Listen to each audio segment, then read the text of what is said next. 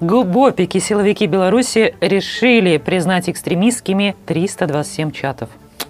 Пришло время создавать 328. Страшно говорить, но даже за убийство человека белорусские суды дают меньше – от 6 до 15 лет. Статья 328 Уголовного кодекса считается едва ли не одной из самых тяжелых. По ней реально получить 10, 12, 20 и даже 25 лет лишения свободы. Ну а теперь подумайте, что такое одна десятая грамма и как легко это подбросить при обыске.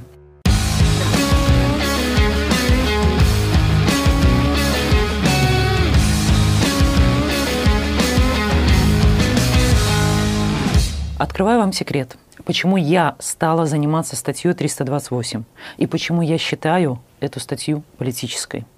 Что такое политическое дело? Это дело, где решение принимается по приказу сверху и не в рамках закона. А что такое политическая статья? Это статья, которой регулярно для маскировки прикрываются такие политические решения.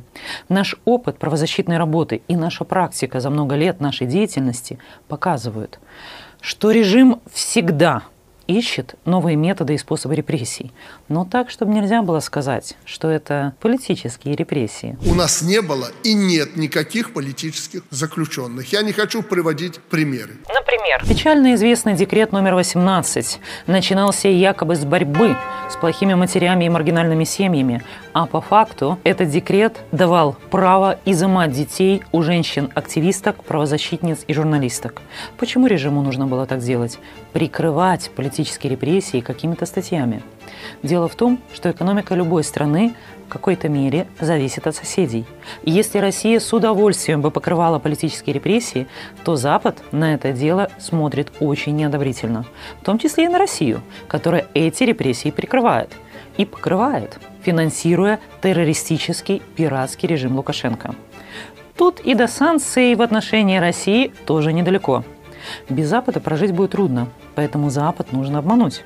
Выставить репрессированных обычными, простыми преступниками, что мы и наблюдаем сегодня. Можно, конечно, было бы рассчитывать и на внутренний ресурс, но экономика режима Лукашенко устроена так, что свободное предпринимательство ему только мешает. Предприниматели, конечно, хотят условий, свободы рынка, задают неудобные вопросы. Они хотят четких правил. А какие могут быть правила в стране с девизом «не до закона»? Предприниматели требуют политических гарантий и со временем могут стать политическими субъектами. Как и стало с Валерием Цепкало и Виктором Бабарико и со многими другими до них. Поэтому Свободная экономика для режима опасна. Значит, нужно заставлять людей работать принудительно, сознательно вводя в стране рабство во многих формах. Лучше всего работают молодые люди.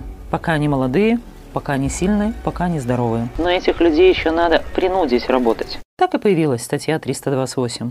Эта статья не выглядит политической ни по каким параметрам. Но режим никогда не начинает политические репрессии и никогда не начинает с политических. Режим всегда начинается с слабых, самых уязвимых и незащищенных групп населения, где общество будет явно не на стороне слабых, а на стороне режима.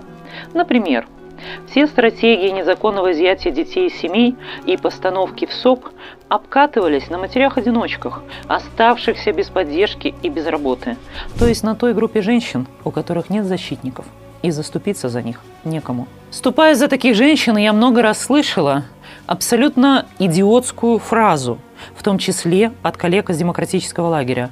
А вдруг она плохая мать? Так может говорить не очень умный человек, потому что любая мать лучше, чем никакой, и лучше, чем принудительный белорусский детдом. Однако есть стопроцентное доказательство, что декрет 18 – это экономические репрессии, это принудительное рабство. При изъятии детей за содержание этих самых детей заставляют платить их родителей.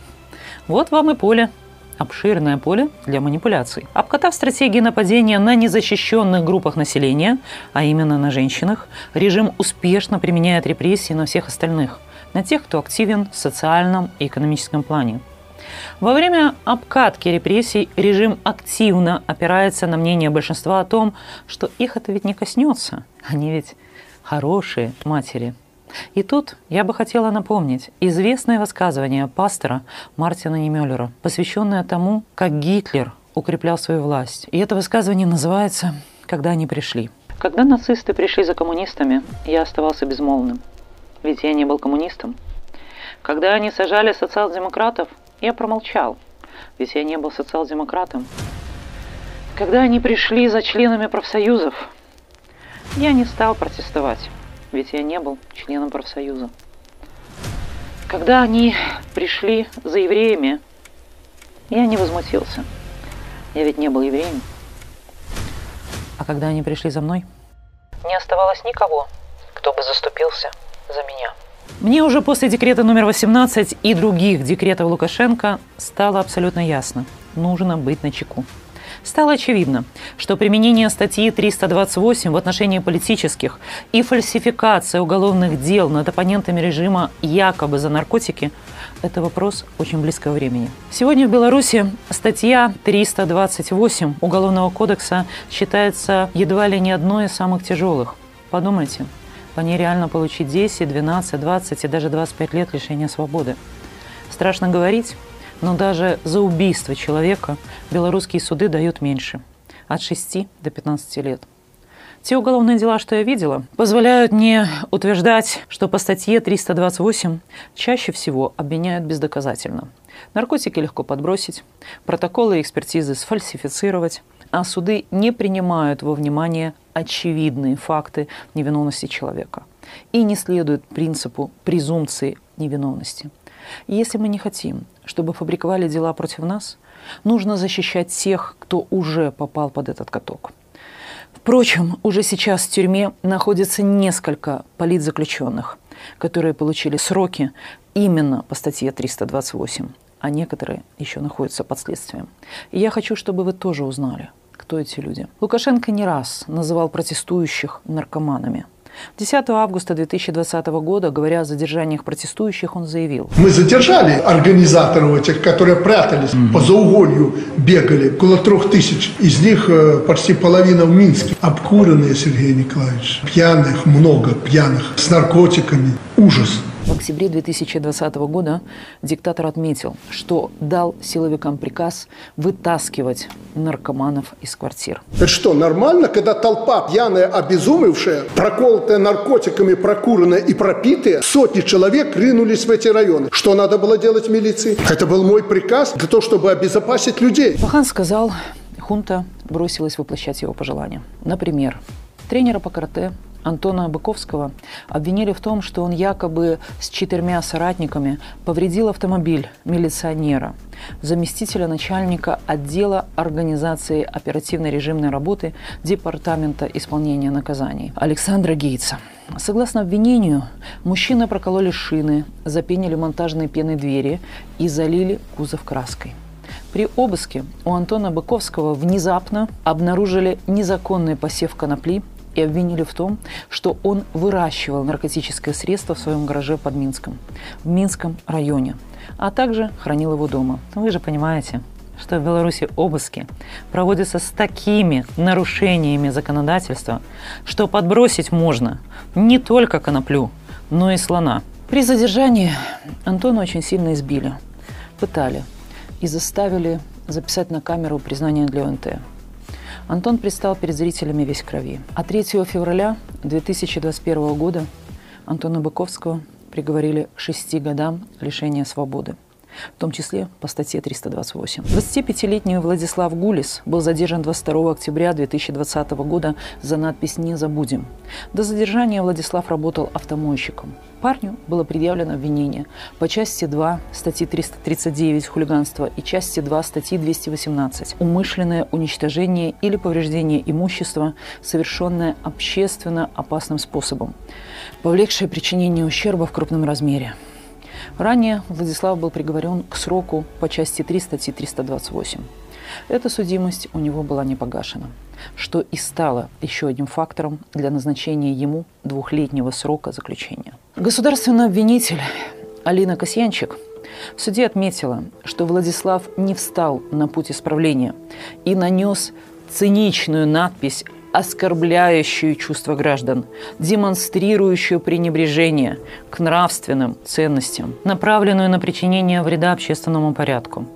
Владислав вину и авторство надписи не признал, да и не увидел в тексте «Не забудем» никаких оскорблений.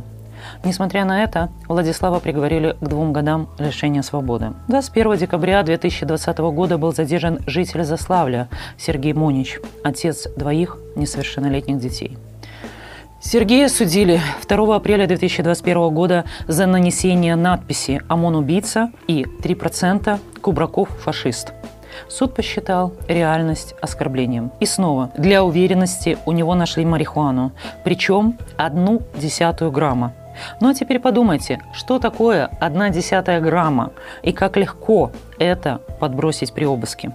Общий срок для политзаключенного составил три года – 6 мая 2021 года был вынесен приговор 45-летнему отцу четверых детей Сергею Сикорскому. Его судили по части 2 статьи 293 «Участие в массовых беспорядках» и по частям 1 и 3 статьи 328 хранение и сбыт наркотиков. 11 августа 2020 года Сергей был в городе во время акции протеста после президентских выборов. Его опознали по опубликованным в открытом доступе фотографиям. Сам обвиняемый рассказал, что не участвовал в беспорядках, а собирался уходить, увидев ОМОН. Однако, увидев, как боевики избивают мирных граждан, он решил заступиться. За эти действия Сергея задержали. Его задержали в сентябре 2020 года. Тогда же в его организме якобы обнаружили мефедрон, а в квартире следы вещества. Затем следствие начало фантазировать и установило, что политзаключенный летом перепродал часть наркотического вещества подруге жены. Ему вменили сбыт наркотиков. Однако же мы знаем, что Сергей, чтобы обеспечить семью, работал на двух работах. Сергей получил 9 лет лишения свободы – и сверху еще 8700 рублей штрафа. Статья 328 добавила ему 7 лет. 7 июля 2021 года в Минске судили 35-летнего Евгения Семенова. Его обвиняли в оскорблении сотрудников Губопика Ивана Тарасика и Александра Алекса. Кроме этого, ему приписали кражу и сюрприз – снова наркотики. По мнению следствия, Евгений неоднократно уклонялся от отбытия наказания, изменил место жительства и не сообщил милицию.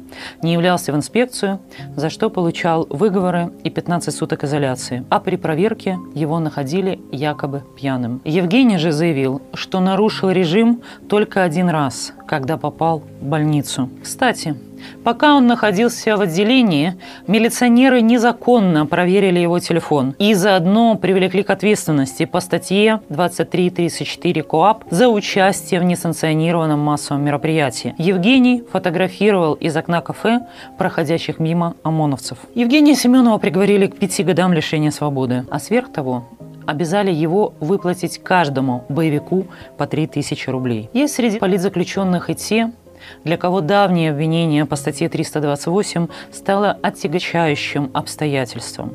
Один из них – Сергей Верещагин, задержанный 12 августа 2020 года. В тот день он увидел из окна, как милиция избивает людей на улице, закричал на боевиков из окна и бросил в них пластиковую бутылку. Спустя некоторое время в его квартиру ворвались боевики и избили его до крови.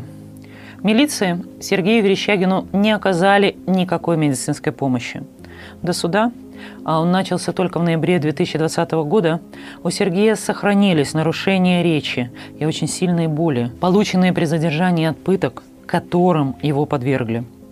Политзаключенного осудили на 5 лет лишения свободы по статье 364 «Насилие над сотрудником милиции» и направили в ВК-13. Добавок, на всякий случай, ему дали срок и по части 1 статьи 328. Осужденный 27 января 2021 года на 5 лет лишения свободы, предприниматель Виктор Барушко также имел судимость по статье 328 15 лет назад – и этот срок, полученный 15 лет назад, отчасти повлиял на приговор сегодня. Виктора обвинили в умышленном причинении тяжкого телесного повреждения в отношении лица в связи с осуществлением им служебной деятельности. Это часть 2 статьи 147.